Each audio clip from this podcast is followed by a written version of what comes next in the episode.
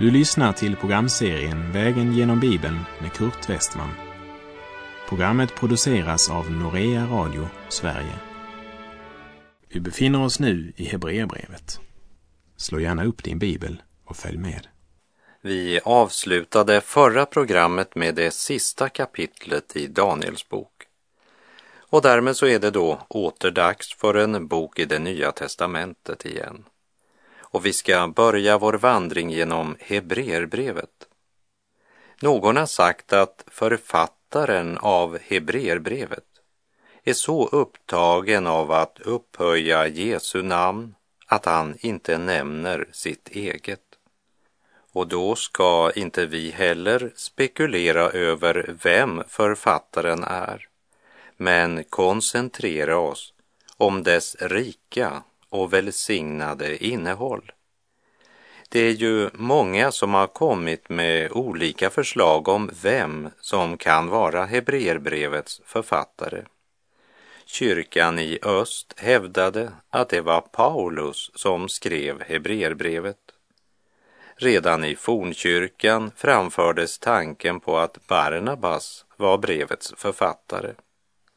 Luther menade att det var Apollos. Andra teologer har hävdat att det var Silas. Andra åter menar det var Aquila och så vidare. Låt oss därför bara konstatera att skriften inte låter oss veta vem som författat detta brev. Och tycker vi att det svaret inte är gott nog så är det nog mest riktigt ändå att säga att vi vet inte vem som författat detta brev. Eftersom själva Origenes som levde på 200-talet efter alla sina många efterforskningar slog fast vem som skrivit Hebreerbrevet, det vet ingen utom Gud alena. Och jag tror att det är klokt att göra gamle Origenes sällskap och säga vi vet inte vem som författat Hebreerbrevet, men vi vet att Hebreerbrevet är Guds inspirerade ord och är med bland det budskap om vilka Paulus skrev i Romarbrevet 14.4. Ty allt som tidigare har skrivits är skrivet till vår undervisning för att vi genom den uthållighet och tröst som skrifterna ger skall bevara vårt hopp. Och i inledningen till denna fantastiska bibelbok vill jag citera Augustins välkända ord. Det nya testamentet ligger dolt i det gamla och det gamla ligger uppenbarat i det nya. Brevet är inte lättillgängligt och därför kan en och annan frestas till att gå förbi det här oerhört rika vittnesbördet som från början till slut fokuserar på Jesus Kristus, Messias, Guds son. Författaren inleder med dessa ord. Sedan Gud i forna tider många gånger och på många sätt hade talat till fäderna genom profeterna har han nu i den sista tiden talat till oss genom sin son. I sin bok Into the Holiest Simple Studies in Hebrews så skriver Dr. William Pettinghill Från Adam till Mose genom 2500 år och från Mose till Malaki genom 1100 år så talade profeterna Guds budskap till människorna. Men mot slutet av de 3600 år var deras uppenbarelse av Gud endast styckevis. Sedan, efter 400 års tystnad, när tiden var fullbordad, sände Gud sin son och genom sonen uppenbaras Gud perfekt. Hebreerbrevet är den enda bok i Nya testamentet som beskriver Kristi översteprästerliga gärning som den suveräne, upphöjde och förhärligade Kristus som är sann Gud och sann människa. Kyrkorna i väst hade under lång tid svårt att acceptera Hebreerbrevet. Helt enkelt därför att man ville tillskansa sig Israels plats i frälsningshistorien. Man eh, övertog alla löften Gud hade gett till Israel. Även löften som helt uppenbart konkret talade om det geografiska område som Gud med ed hade lovat Abraham, Isak och Jakob. Och det gjorde man genom att tolka dessa löften andligt, tillämpa dem på sig själva och därmed förkasta Guds plan med nationen Israel. Som ett resultat av detta ser vi att kyrkan mycket tidigt blev antisemitisk och förföljde judarna. Men att hävda att Gud nu skulle vara färdig med Israel därför att vi lever i ett nytt förbund, det är ett stort misstag. Och här tror jag att Hebreerbrevet kan vara oss till verklig hjälp att förstå den sanning att en hebre är en hebre. Och när han kommer till tro på Jesus så är han fortfarande en hebre. En jude ska inte bli en kristen utan en messiastroende jude. Han får inte en ny nationalitet genom tron. Men han blir en del av den gemenskap som kallas för Kristi församling. Och Herren kallar både judar, greker, svenskar och alla andra folk och nationaliteter. Men låt oss aldrig glömma att det i Bibeln ges löften som är knutna direkt till det geografiska landområde som gäller både Jerusalem och hela det område Gud gav löfte om. Vi känner som sagt inte författarens namn, även om många bibeltolkare har försökt sig på olika gissningar. Men oenigheten är mycket stor på den punkten. Därför vill jag personligen säga att det viktiga är inte vem som skrev Hebreerbrevet, men att vi vet att det är en del av Guds inspirerade ord och att brevet därför har ett budskap också till oss idag. Medan romarbrevet uppenbarade nödvändigheten av tro på Kristus så uppenbarar Hebreerbrevet det suveräna i tron på Kristus eftersom han är uppfyllelsen av det som alla offren i Gamla testamentet pekar fram emot.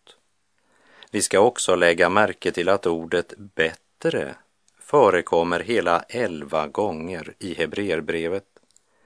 Jag ska här bara citera Hebreerbrevet 3, vers 3 och Hebreerbrevet 8, 6.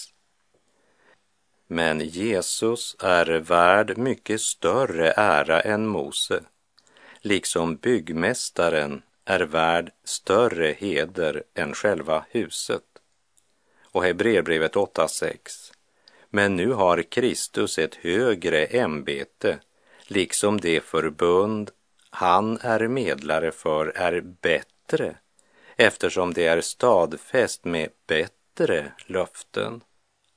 Brevet är riktat till hebreer som kommit till tro på Messias, men som ändå fortfarande tilltalas av templets yttre härlighet och prakt och av gudstjänstritualen, de religiösa ceremonierna och som därför har en tendens att fastna i traditionerna.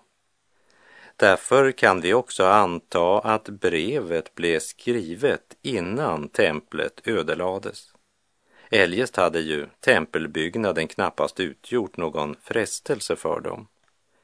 Men i och med Kristi död och uppståndelse så var offerordningarna, skruden och prästämbetet avskaffat. I Petrus första brev kapitel 2, vers 5 läser vi. Och låt er själva som levande stenar byggas upp till ett andligt hus, ett heligt prästerskap som ska frambära andliga offer som Gud tack vare Jesus Kristus tar emot med glädje. Och i Petrus första brev 2, vers 9. Men ni är ett utvalt släkte, ett konungsligt prästerskap, ett heligt folk, ett Guds eget folk, för att ni ska förkunna hans härliga gärningar, han som har kallat er från mörkret till sitt underbara ljus. Men det var inte lätt att bryta med en gammal invand tradition. Ibland kan gudstjänst, organisation, verksamhet, lära och ämbetstradition bli viktigare för oss än Gud och personlig gemenskap med honom. Låt oss meditera lite grann över vad det har att säga dig och mig idag i vår situation. Vad är viktigast för oss? Vår organisation eller personen Jesus Kristus?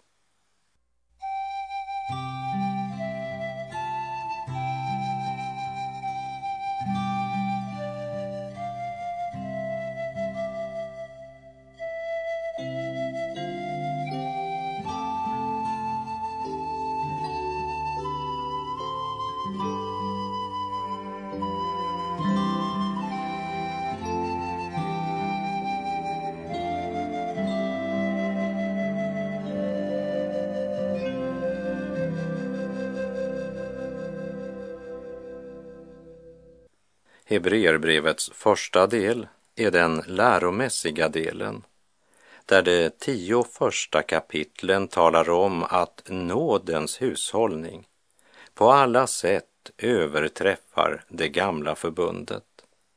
Den andra och sista delen undervisar om den praktiska konsekvensen av att vi i Kristus äger bättre löften och större ansvar. Och det är min bön att under vandring genom Hebreerbrevet ska Herren uppenbara för dig och mig något av den andliga rikedom och eviga kunskap som finns i detta brev. Jag känner mig varken kompetent eller värdig att vara guide genom detta mäktiga brev. Men så har det ju egentligen varit även när det gäller de andra bibelböckerna vi vandrat genom. Men som en av våra trosfäder svarade, när en man klagade över att han inte var värdig den uppgift han fått. Varför ska du alltid tala om din ovärdighet när Gud aldrig har frågat efter din värdighet? Hebreerbrevet har verkligen mycket att säga när det gäller frågan om prästtjänstens betydelse och funktion. Eftersom det gör helt klart för oss att det levitiska prästadömet är avslutat i och med att Kristus blev vår överste präst. Den gamla paktens prästadöme med altare och skrud det var bara en skugga som var förebilder för Kristi fullkomliga gärning. I och med Kristus har vi nu endast en medlare mellan Gud och människa och det är Herren Jesus Kristus. Och den som hävdar något annat, han går emot Guds ords vittnesbörd. Och jag tror att det är viktigt att vi har klart för oss att det här brevet riktar sig till hebreiska troende som stod mitt i brytningen mellan två förbund. Den gamla hushållningen som byggde på lagen blev avslutad och offren och ceremonierna i templet som en gång hade varit så viktiga var nu plötsligt helt betydelselösa. Det var oerhört svårt att inse för dem som byggde sin trygghet mera på den gamla traditionen än på honom som allt det här skulle peka fram emot. Men det som Gud tidigare begärde av sitt folk, det var nu synd att praktisera för den troende, som vi ska se när vi vandrar genom Hebreerbrevet kapitel för kapitel. Brevet riktar sig först och främst till de troende hebreer, men har kommit till genom den helige Andes inspiration och har därför något att säga till alla troende i alla tider. Hebreerbrevet 1, vers 1 och 2. Sedan Gud i forna tider många gånger och på många sätt hade talat till fäderna genom profeterna har han nu i den sista tiden talat till oss genom sin son. Honom har han insatt till att ärva allting och genom honom har han också skapat världen. Gud har talat. Låt mig säga, Bibeln försöker aldrig bevisa Guds existens, utan säger bara Gud har talat. Bibeln diskuterar inte sin auktoritet och gudomlighet. Bibelns auktoritet är i Bibeln själv en verklighet. Gräs torkar bort, blomster vissnar, men Guds ord förblir i evighet står det i Jesaja 40, vers 8. Profeterna Gud sände talade till Israel bara det som var Guds ord, inte något annat. Och Hebreerbrevet börjar med att säga att den Gud som tidigare på många sätt talade till folket genom profeterna, han har nu i den sista tiden talat till oss genom sin son. Det vill säga, Jesus är Guds sista ord till människan. Det betyder inte att det inte också idag skulle frambäras profetiska budskap.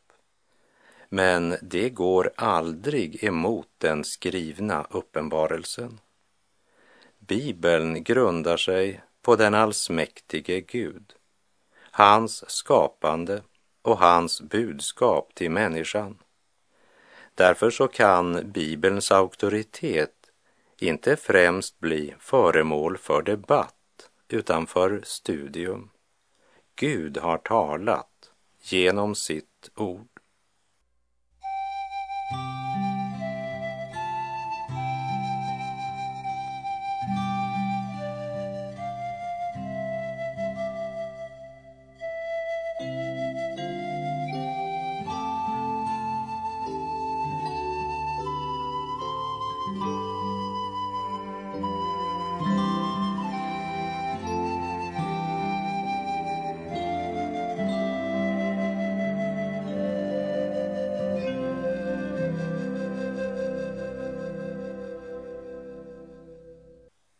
Gud talade till Abraham tydligen genom drömmar och genom att sända Herrens ängel till honom. Men han uppenbarade inte för Abraham vad han senare uppenbarade för Mose när han gav honom lagen. Och han uppenbarade inte för Mose vad han senare uppenbarade för profeten Elia eller Daniel. Gud gav Mose de tio bud. Men han sa inte något till Mose om att det skulle komma en av Davids ett som skulle bli frälsare. Men det fick David veta innan han dog. Men den informationen fick varken Abraham, Mose eller Elia. Därför säger oss också den första versen i Hebreerbrevet att Gud uppenbarade inte hela sanningen för Abraham, men gav nya kunskaper genom tider som gick. Men när tiden var fullbordad sände Gud sin son som på ett fullkomligt sätt uppenbarar Gud och hans vilja utan att först försöka bevisa Guds existens så börjar brevet bara med att säga att som Gud i forna tider många gånger och på många sätt hade talat till fäderna genom profeterna har han nu i den sista tiden talat till oss genom sin son. Om du förnekar Guds existens så är det du som har ett problem, inte Gud. Om vi tar en liten människa som i sitt högmod förnekar Guds existens och så ställer vi honom vid sidan av Gud så blir det ganska uppenbart varför Gud inte slösar tid på att bevisa vem han är. Ty den som kommer till Gud måste tro att han är till och belönar den som söker honom, säger Hebreerbrevet 11.6. Gud har talat till oss genom sin son och genom Herren Jesus har Guds löften gått i uppfyllelse. Jesus är Guds sista ord till mänskligheten. Därför bör vi lyssna till honom. Honom har han insatt till att ärva allting och genom honom har han också skapat världen. Den värld som han har skapat äger han redan. Hur kan då Gud säga att han skall ärva allting?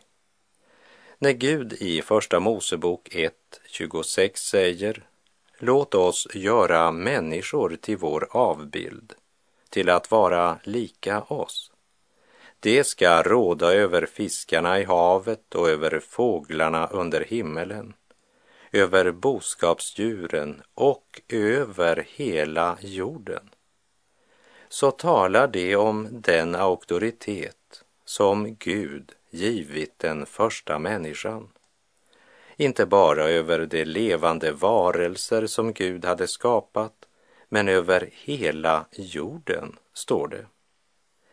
Adam hade myndighet att styra och råda över skapelsen. Hela skapelsen var underlagd människan före syndafallet. Jag tror att om Adam önskade höja temperaturen så kunde han göra det. Jag tror att han rådde, inte bara över fiskarna, utan över hela jorden, som det står i Första Mosebok 1.26. Men när han syndade så miste han kontrollen, tack och lov, måste jag nog säga. För när jag tänker på hur mycket ödeläggelse människan ändå har åstadkommit med den myndighet hon har, så tackar jag Gud att Gud har kontrollen. När Herren Jesus kom till vår jord så blev han människa. Och han utförde under på alla livets områden. Han hade den mänskliga kroppen under kontroll och han kontrollerade naturen. Han kunde stilla stormar och mätta fem tusen människor. Han återvann vad Adam hade förlorat. Men jorden är ännu ockuperat område. Synden råder här in till den dag då Satan för alltid kastas ut, då synden döms och Guds rättfärdighet för evigt ska råda. När Guds rike står fram i ära, makt och härlighet. Gud har insatt Kristus till att ärva allting. Det står skrivet, så sant jag lever, säger Herren, för mig skall varje knä böja sig och varje tunga prisa Gud. Och Paulus, han skriver i Filipperbrevet 2, vers 9 till och med 11. Därför har också Gud upphöjt honom över allting och gett honom namnet över alla namn, för att i Jesu namn alla knän ska böja sig, i himlen och på jorden och under jorden, och alla tungor bekänna Gud, Fadern till ära, att Jesus Kristus är Herren. Och det uttrycks alltså så här i Hebreerbrevet. Honom har han insatt till att ärva allting. Kristus skall ärva allting och i ljuset av den sanningen så är det fantastiskt att läsa vad Paulus skriver i Romarbrevet 8.17. Men är vi barn är vi också arvingar, Guds arvingar och Kristi medarvingar, lika visst som vi lider med honom för att också bli förhärligade med honom. Guds ord säger Kristus ska ärva allt och den som tror på honom, han är Kristi medarvinge. Så sjung du medarvinge, Kristus lever än. Han är nu vår broder, Gud, vår far och vän. Kristus är uppstånden, så var hälsningen. Dödad blev vår Jesus, men stod upp igen. Men låt oss inte glömma sammanhanget som det löftet står i. Men är vi barn är vi också arvingar, Guds arvingar och Kristi medarvingar, lika visst som vi lider med honom, för att också bli förhärligade med honom. Lika visst som vi lider med honom. Och här är det det nya förbundets barn Paulus skriver till. Så det är tydligt att Gud inte har gett judarna ensamrätten att lida för honom. Låt oss meditera över Hebreerbrevets första kapitel, vers 1 och 2 och Romarbrevet 8, 17 tills vi hörs igen. För nu är vår tid ute för den här gången. Kämpa den goda kampen, fullborda loppet och bevara tron. Herren vare med dig. Må hans välsignelse vila över dig. Gud är god.